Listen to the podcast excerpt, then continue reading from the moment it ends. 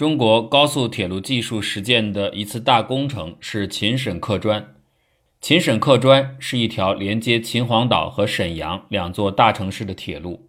设计之初，铁道部就想把它的目标定在二百公里时速。鉴于当时京沪高速铁路尚未获准建设，所以一九九八年，铁道部在秦沈客专可行性研究报告当中，把速度定在一百六十公里时速以上。没有出现高速铁路这个敏感用语。铁路工程一般分为线下和线上两个部分。所谓线上，主要指枕轨、接触网等等，比较容易调整；所谓线下，主要是路基，涉及线路经过区域、曲线半径及桥梁结构等。一旦线路建成，就很难改变。所以，如果一条铁路线下工程是按照时速三百公里建设的，即便线上工程暂时按照二百公里设计，将来提速也很容易。相反，如果线下工程按照二百公里建设，那么这条铁路线提速至时速三百公里几乎是不可能的。秦沈客专虽然线上工程按照时速一百六至二百公里建设，但线下工程的标准是按照时速二百五十公里建设的。如果以此标准来衡量，毫无疑问，秦沈客专是高速铁路。但在开通初期，其运行时速又的确只有一百六十公里，在那样特殊的历史时期，技术标准又是如此的不上不下，所以对于中国的第一条高速铁路应该归属于谁，注定要纷纷扰扰。但毫无疑问的是，秦沈客专的确为后来高速铁路的发展奠定了基础。其立项的一个意义，就是为中国大规模的高铁建设先行探路，储备了技术与人才。原铁道建设司司长杨建新曾经说：“参加京沪高铁建设的骨干，有百分之九十的人都参加过秦沈客专的建设。”在中国最知名的动车组是和谐号 CRH 系列，但并不为人熟知的是，中国此前其实已经有一个较长的动车组研发历史。这段历史所积累下来的技术和人才。也是后来动车组引进之后，能够成功迅速的消化吸收并实现再创新的关键因素之一。一九九五年，铁道部下发关于扩大铁路局更新改造投资决策权的规定，这个下放采购权的决策引入了竞争机制，有效的激发了各地方铁路局的活力。经过三年的探索，在市场机制推动下，到一九九八年。各地铁路局与机车车辆制造厂联合研制了一大批新型产品，如南昌局的庐山号、山西的晋龙、广西的北海号、哈尔滨的北亚号、北京的神舟号、兰州的金轮号、郑州局的中原之星。最先出手的是唐山客车厂，他们在一九九八年率先推出双层电传动内燃动车组，四辆编组，两动两拖。因为车头从正面看有点像唐老鸭。加上生产厂家唐山客车厂也以“唐”字开头，所以车迷们就亲切地把它叫做“唐老鸭”。一九九八年六月，唐老鸭正式出厂，竞争者包括南昌铁路局与上海铁路局。最后，上海铁路局主动退出。关于上海局退出的原因，民间有好多传说，如说上海铁路局对唐老鸭分析后，对它的技术心里没谱，所以选择退出。另有一种说法是。上海局想让南昌局先试验一下，如果好了，自己再跟上。果然，先试的南昌局吃了很多苦头。庐山号正式运营后，因为可靠性差，经常出现列车停在半路的情形，修理不好还要找车拖走，让司机、列车员、旅客个个叫苦不迭。最后，南昌局责令唐山厂解决故障，唐山厂提出再造一列新的唐老鸭进行升级换代。趁机把所有的问题彻底解决，这样南昌局又订购了一辆新的唐老鸭，但唐老鸭没有解决稳定性差的问题，最后只好提前报废。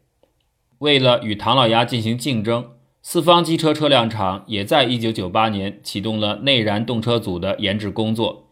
与唐山厂不同，四方是一家非常保守的机车工厂，他们没有采用唐老鸭的电传动，而是采用液力传动。车型被命名为 NYJ 一型内燃动车组，有两动五拖、两动八拖等编组形式，设计时速一百至一百四十公里不等。N Y J 一型动车虽然在技术上不如唐老鸭先进，但是稳定性上却更胜一筹。不过这仅是相对而言，实际运用中也出现了许多故障。随着 NJY 一的稳定运营，它获得了越来越多的订单，成为中国早期动车组产品当中生产批量最大的一款，一共生产了十三列。其中，哈尔滨局订购的四列叫做北亚号，内蒙古吉通铁路公司订购的叫做海陆号，北京铁路局太原临汾分局订购的两列称为晋龙号，广西地方铁路局订购的一列叫做北海号。除了这些动力分散型动车组，实际上，中国早期自主开发的动车组里，最大的一种类型是动力集中型电力动车组。这里边的明星车型更多，故事也更多。最早的一款动力集中型电动车组是大白鲨。与唐老鸭不同，大白鲨不是绰号，是正式的官方命名。大白鲨当年是铁道部重点项目，其中的动车由株洲电力机车厂和株洲电力机车研究所共同研制。一九九九年五月二十六号，大白鲨完成内测，运到北京铁科院环形线开始编组测试。经过四个月测试后，又被运到广深铁路进行线路试验，最高速度达到每小时二百二十三公里。九九年九月二十七日起，大白鲨在广深铁路以时速二百公里的最高运营速度开始载客试营运，每天来往深圳和广州东两次。可是由于可靠性不高，两千零二年就被停运，封存在广州东车辆段。紧随大白鲨之后。一款新型的动力集中型电动车组更加大名鼎鼎，这就是株洲电力机车厂、株洲电力机车研究所和长客厂共同研发的蓝箭号。这款 DJJ 幺型机车名字来源于罗大里的童话散文《蓝箭》。在童话里，蓝箭是一列玩具电火车的名字，它将幸福和快乐传给孩子们，于是就这样被命名。蓝箭正式下线后，在铁科院环形试验线试验当中，最高试验速度达到每小时二百三十五点六公里。同年十一月初，蓝箭开始在广深铁路进行线路试验，最高速度每小时二百三十六公里。试验之后，广州中车以五亿元购买了八列蓝箭，然后租赁给广深铁路公司，在广深铁路运营。八列蓝箭和一列 X 两千组成的广深铁路新时速列车，让广深铁路赚得盆满钵满。但是和 X 两千相比，蓝箭同样存在稳定性不高的毛病，特别是在刚刚投入运营的前两年，多次出现击破故障。经过广深铁路公司和机车车辆厂的共同努力整修，两年后蓝箭的故障率大幅下降。沈阳铁路局看到蓝箭动车组性价比不错，也订了四列。铁路机车厂已经为此购置了零部件，但2003年刘志军担任铁道部长，否定了沈阳铁路局的蓝箭订单。原国家科委科技干部局局长金履中在向上提交的一份材料里介绍，当时八列蓝箭电力动车组经广深线运营数年，在技术和稳定性上已臻于成熟。但是沈阳铁路局的四列蓝箭新订单，在经当时铁道部领导认可、支付了预付款的情况下，却于2003年遭到封杀，致使数千万元进口部件被废弃在库房，市场订单被波弃。蓝箭的下一代产品就是和谐号 CRH 系列动车组诞生之前名气最大的中华之星。说到中华之星，故事就更复杂了。中华之星上马的大背景。是关于京沪高铁轮轨与磁悬浮之争。铁道部为了证明高速轮轨技术是正确的，于是决定上马时速二百七十公里的动车组研制项目。二零零零年下半年，国家纪委以二四五八号文件正式批准立项。此文件明确这是中国具有完全自主知识产权的高速列车，命名为中华之星。参与中华之星研制的厂家阵容规模庞大。包括四大机车车辆厂：株洲电力机车厂研制一节动力车，大同机车厂研制一节动力车，长春客车厂研制四节拖车，四方机车车辆厂研制五节拖车，以及四大研究所：铁科院、株洲所、四方所、技术院所两大高校，西南交大、中南大学，被称为“四四二”工程。按照规划，中华之星项目总投资一点三亿人民币。国家拨款四千万，铁道部投资四千万，企业自筹五千万。项目明确，中华之星研制成功后，南北车集团共享知识产权。项目形成市场后，南北车各分一半市场。二零零二年十一月二十七号，中华之星在秦沈客运专线的冲刺实验中，创造下三百二十一点五公里的速度记录。需要注明，当时试验的列车进行了改装，并非标准版的两动九拖，而是摘掉了六节拖车，以两动三拖的方式进行的试验。这创造了中国铁路试验速度的最高纪录，成为当时的轰动新闻。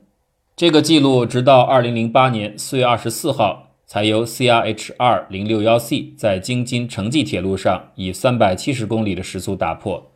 所以，中华之星在中国铁路的发展当中有着不可替代的影响力。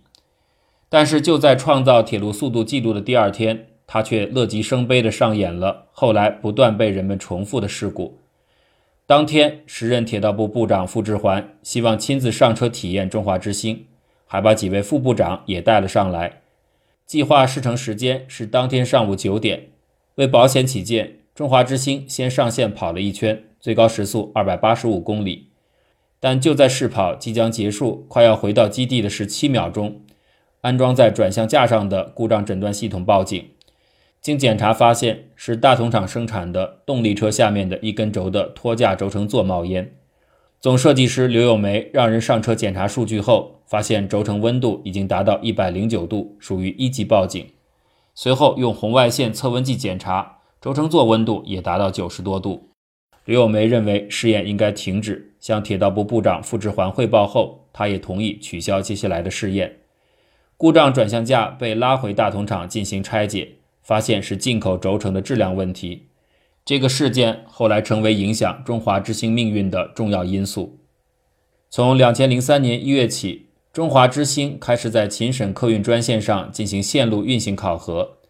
截至零四年十二月，它已累计完成考核里程五十三点六万公里，创造了新型机车车辆运行考核记录。零五年初，中华之星两节动力车和九节拖车分别返回四大主机厂进行解体拆检。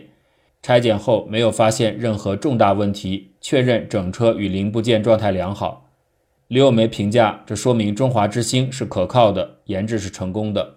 但对此也有不同观点，认为中华之星在试验过程中故障不断。秦沈客运专线运行的头半年内，中华之星就发生 A 级故障三十一项，B 级故障二十二项，C 级故障六项，总计五十九项之多。也有人提出，中华之星仅是众多进口零部件的拼装，更不要说核心技术。对此，刘友梅也不讳言，但他认为这并不妨碍企业和技术人员由此获得系统集成能力。在之后，事情的轨迹众人都比较清楚了。刘志军担任铁道部部长后，提出铁路跨越式发展路线，中国高速铁路的发展方向也发生重大转向。而后面就是耳熟能详的市场换技术的高铁新故事。二零零四年六月十七号，铁道部委托中际国际招标公司为铁路第六次大提速进行时速二百公里动车组招标，并在人民铁道以及中国采购与招标网同时发布了名为“时速二百公里铁路动车组项目投标邀请书”的公告。这次招标对投标企业条件的设定。让铁道部处在绝对主动的位置。公告明确，投标企业必须是在中华人民共和国境内合法注册的，具备铁路动车组制造能力，并获得拥有成熟的时速二百公里铁路动车组设计与制造技术的国外合作方技术支持的中国制造企业。这段话听起来有点绕，直接的说是两个意思：第一，投标企业必须是中国企业。西门子、庞巴迪、奥尔斯通以及日本高铁制造企业本来想直接投标，这个条件就把他们阻挡在门外。第二，即使是中国的企业也不能随便投，必须有拥有成熟技术的国外企业的支持才可以。这个条件又把中华之星、蓝箭等国产动车组挡在门外，因为铁道部真正的目标是引进国外的先进技术。这次招标还明确了三个原则：第一是关键技术必须转让；第二是价格必须最低；第三，必须使用中国品牌。决定这次技术引进能够成功的重要因素还有一个，那就是铁道部只指定了两家企业能够技术引进，一是南车集团的四方机车车辆股份有限公司，另一家是北车的长春客车股份有限公司，这被称作战略性买家。西门子、阿尔斯通、庞巴迪、日本高铁都明白，这次招标虽然只有一百四十列动车组订单。目的仅针对第六次大提速，但是中长期铁路网规划所描绘的四纵四横客运专线网络，可是世界上至今为止从未有过的高铁巨大市场。这个市场大到没有任何一个高铁企业可以忽略，而这次招标仅是未来竞争的预演，谁都不敢轻易放弃这样的机会，也不敢掉以轻心。他们要进入中国高铁市场，只能寻找合作伙伴，而对象只有两个：一个南车四方，一个北车长客。这样一来，二对四，中国的两家企业占据了绝对的战略性优势。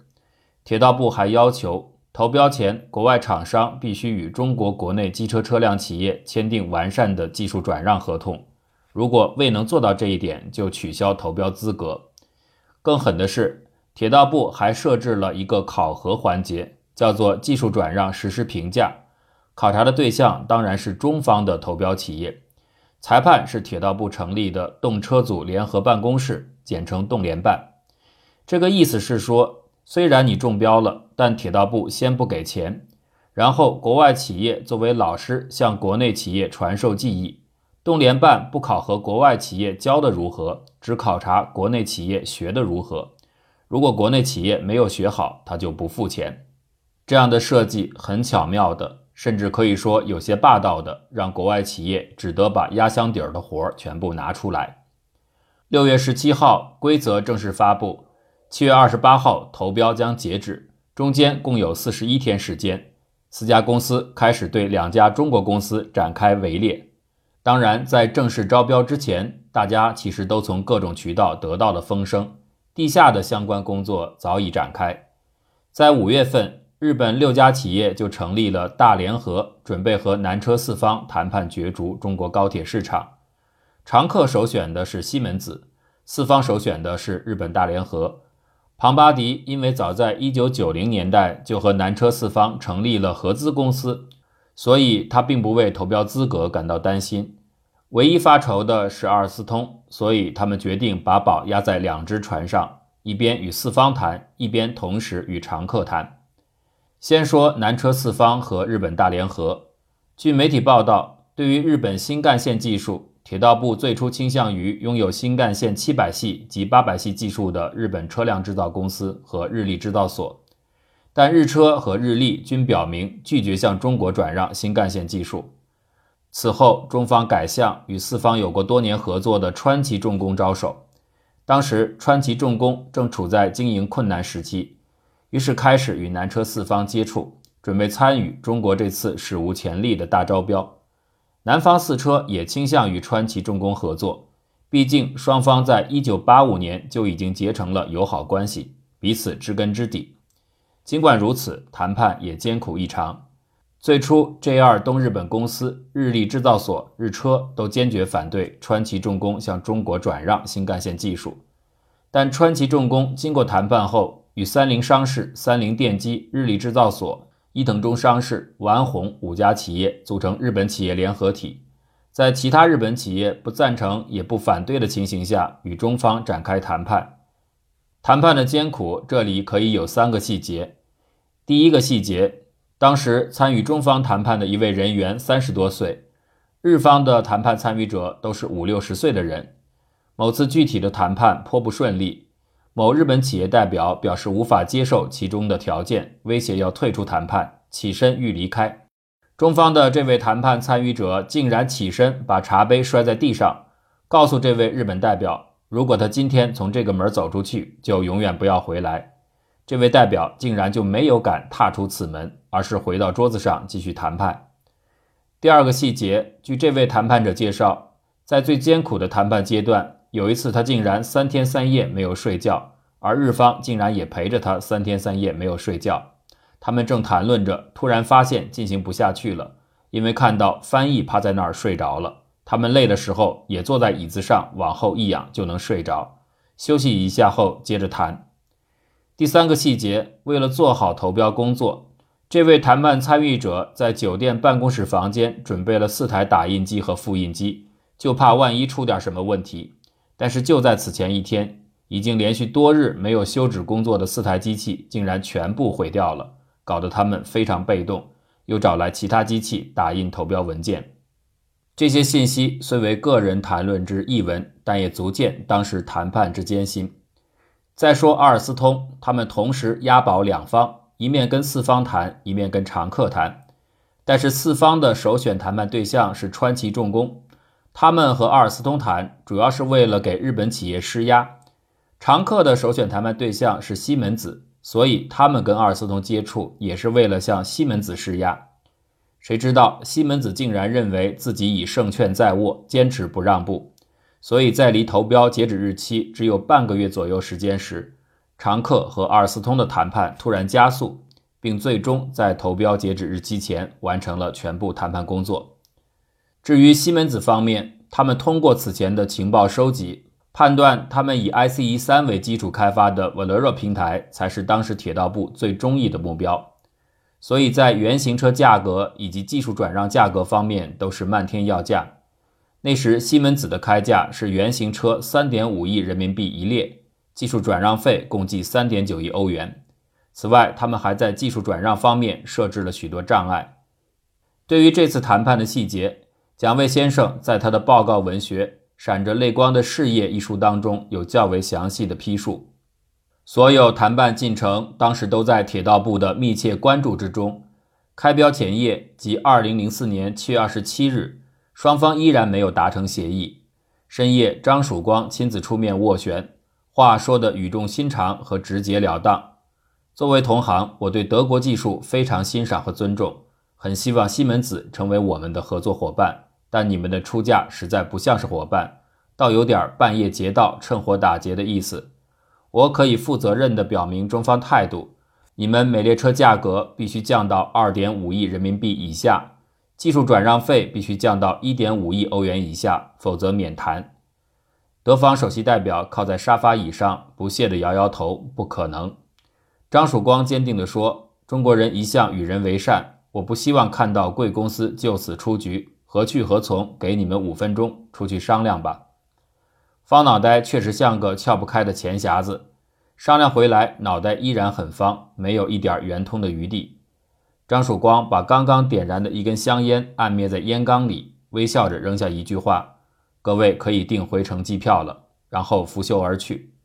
第二天早晨七时，距铁道部开标仅有两个小时，常客宣布他们决定选择法国阿尔斯通作为合作伙伴。双方在富有诚意和建设性的气氛中达成协议。大梦初醒的德国人呆若木鸡。早餐桌上，得意洋洋的法国人品尝着香甜的咖啡，还不忘悠了德国哥们儿一默。回想当年的滑铁卢，今天可以说我们扯平了。德国人从中国的旋转门又转出去了。消息传开，世界各大股市的西门子股票随之狂泻。放弃世界上最大、发展最快的中国高铁市场，显然是战略性错误。西门子有关主管执行官递交了辞职报告，谈判团队被集体炒了鱿鱼。这次招标共分七个包，每个包二十列动车组。根据招标书的规定，每个包里包括一列原装进口的原型车，两列散件进口，在国内完成组装，剩余十七列为国产化列车。国产化水平按步骤逐步提高，到最后一列时，国产化率要达到百分之七十。七月二十八日，投标最后截止日期，南车四方与日本大联合六家公司结成联合体，投出了自己的标书；常客和阿尔斯通结成联合体，也投出了自己的标书；庞巴迪则以自己与南车四方成立的合资公司为主体，投出了标书。西门子因为没有找到合适伙伴，黯然出局。二零零四年八月二十七日正式开标，南车四方联合体中标三包六十列，他们拿出的是东北新干线家族的疾风号 E 二一千系的缩水版，E 二一千是六栋两拖结构，最高运营时速二百七十五公里，但日本大连河卖给中国的是四动四拖结构，最高时速二百五十公里。引入中国后被称作 CRH 2A 型动车组，所以这是缩水版。常客联合体中标三包六十列。阿尔斯通擅长的是动力集中型动车组，而铁道部这次招标要求必须是动力分散型动车组。阿尔斯通研制的动力分散型动车组只有一款，就是 AGV，但技术上采用了阿尔斯通情有独钟的铰链式转向架，而这个技术恰恰是铁道部极其排斥的。阿尔斯通最终以潘多利诺宽体百式列车为基础，取消百式功能，车体以芬兰铁路的 SM3 动车组为原型，研制了一款动车组，引入中国后被命名为 CRH5A 型动车。庞巴迪拿出的则是为瑞典国家铁路提供的 Region C 2008型动车组，引入中国后叫做 CRH1A 型动车。2004年10月20号，四方签约活动在北京正式举行。铁路局、中际国际、南车四方与川崎重工签约；铁路局、中际国际、常客与阿尔斯通签约；铁路局、中际国际与南车庞巴迪三方签约。还有一节要说，西门子的事情并没有就此结束。铁道部当时只是想惩戒西门子，对其技术仍然十分欣赏。因为铁道部卯足了劲儿要发展时速三百五十公里级别的高速铁路，所以需要引进设计时速三百公里及以上的动力分散型动车。而拥有这项技术的只有日本高铁设备生产企业和德国西门子。阿尔斯通的 AGV 虽然号称能够达到三百六十公里时速，但是其铰链式转向架为铁道部排斥。日本企业又已经公开声明不会转让其时速三百公里的动车组，所以西门子是不二选择。二零零五年六月份，铁道部又启动了时速三百公里动车组采购项目。这次铁道部没有采取公开招标方式，而是采取了竞争性谈判方式进行采购。根据原中国南车董事长赵小刚回忆，当时准备和西门子合作竞标的企业有许多家，包括北车的常客、唐山厂、南车的珠机公司。铁道部当时有意撮合西门子和常客，谁知道阿尔斯通跑到中国政府那儿告了一状，说铁道部准备一女二嫁，于是常客和西门子合作就黄了。因为南车四方已经决定在 CRH2A 的基础上自主开发时速三百公里级别的动车，考虑到竞争平衡问题，珠机公司也出局了。最后，唐山厂与西门子联合拿下六十列时速三百公里动车组订单。这个时期，西门子也学到了经验，每列原型车的费用降至二点五亿人民币，技术转让费降到八千万欧元。南车四方也拿下了六十列时速三百公里动车组订单。此次招标已经完全以南车四方为主，由铁路局与南车四方直接签合同，川崎重工不再作为联合体的一部分，而只是提供一些技术支持。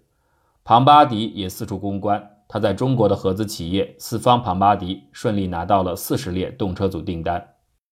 这次铁道部与中国企业的统筹运作，成功获取了日本、法国、德国的先进高铁技术。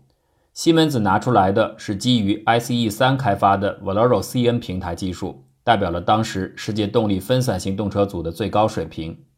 阿尔斯通擅长动力集中，他拿出来的仅是以潘多利诺百式列车和 SM3 型动车组的结合体，技术上并不先进。所以，CRH 五投入运营初期，故障率一直居高不下。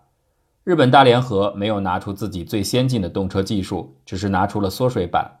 但通过与日本企业合作，中国企业不仅获得了一个向上开发的动车组平台，也在合作当中学到了精益制造技术，让中方企业在此后发展中获益匪浅。二零零四年，中国在引进高速列车技术时。日本川崎重工总裁大桥忠晴曾这样耐心地劝告中方技术人员，不要操之过急，先用八年时间掌握时速二百公里的技术，再用八年时间掌握时速三百五十公里的技术。但是，中国企业发展高速铁路技术的速度仍然超过了大桥忠晴的预测，在不到一个八年的时间里，中国的高铁企业已经开始能够与日本高铁企业在全球角逐订单了。